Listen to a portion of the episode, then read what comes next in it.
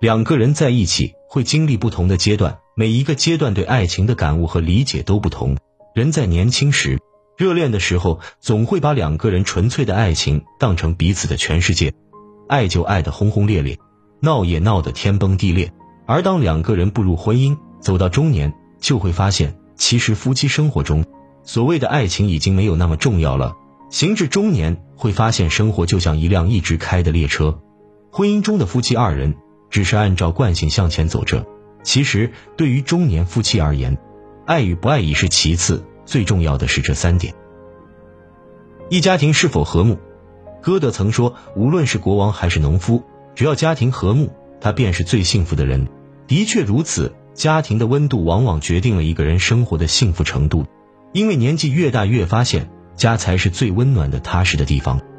一个美满幸福的家庭，必然是夫妻恩爱，儿女相伴，手足情深，彼此包容。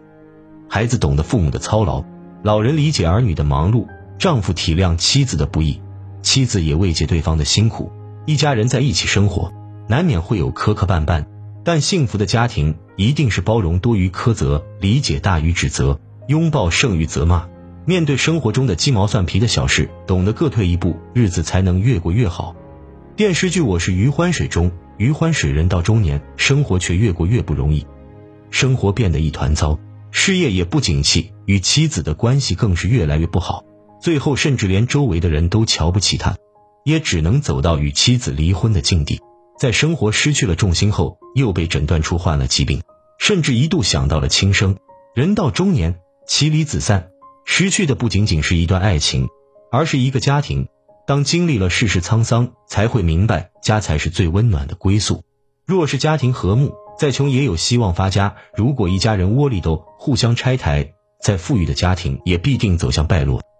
而真正的幸福，不是取得了多大的成就，赚了多少钱，而是家人围坐，灯火可亲，平安喜乐便已足够。二身体是否健康？年轻的时候。总觉得自己身体好，对熬夜不以为意。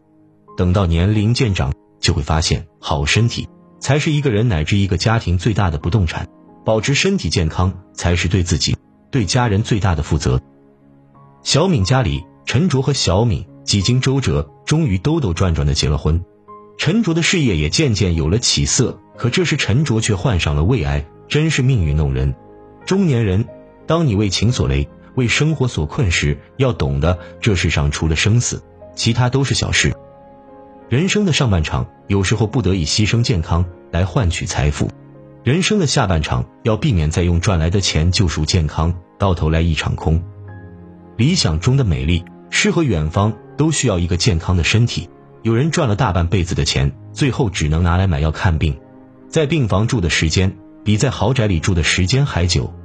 同龄人爬层楼梯都大喘气，而你每天还坚持跑步的好习惯；同龄人以失眠、熬夜为常态，而你每天安然入睡，好梦不舍醒。人到中年，比的不是地位与权力，情商与智商，身体健康才是最大的本钱。所以从现在开始，为了身体健康，请养成良好的生活习惯，规律生活，坚持锻炼，定期体检，心态豁达。人其实不需要太多的东西，只要健康的活着，真诚的爱着，也不失为一种富有。人到中年，唯有自己与家人身体健康，其余都是锦上添花。唯有不拿健康做人生的豪赌，才会是最后的赢家。三家里有无存款？眼看今年就要结束了，先不管别人问不问你，自己都会在内心里问自己：这一年手里还剩多少钱？盘了盘银行卡。原以为挣的很多，实际上没存多少，然后不禁灵魂一问：辛辛苦苦挣的钱都去哪了？经常是这样一种情况，钱刚刚到手上还没捂热，就又要用到别的地方，衣食住行、赡养父母、租房买车、人情往来，都需要用钱。都说世人慌张，不过是图碎银几两，偏偏这碎银几两能解世间万种慌张。就像电影《寄生虫》中所说：“钱是熨斗。”能抚平生活里所有的褶皱，生一场病就知道束手无策的揪心，一次意外就能体会到囊中空空的无助。没有钱，相当于没有了与世界交换的筹码，只能被动的接受一切未知的风险。人到中年，才会发现，一个家庭里百分之八十的矛盾都可以用钱解决。卡里有钱，才能心里不慌。所以人到中年，学会制定自己的存钱能力，才是成年人的顶级自律。对于钱财，要有自己的规划，要务实一点，努力工作，开源节流，有本事就去赚大钱，没本事就多攒小钱，做好资金分配，才不至于铺张浪费。懂得延迟满足，才会收获如愿的幸福。没事多存钱，我们才能有能力过好自己的生活，保护想要保护的人。说白了，存钱，存的不仅是生活的底气，还有人生的幸福。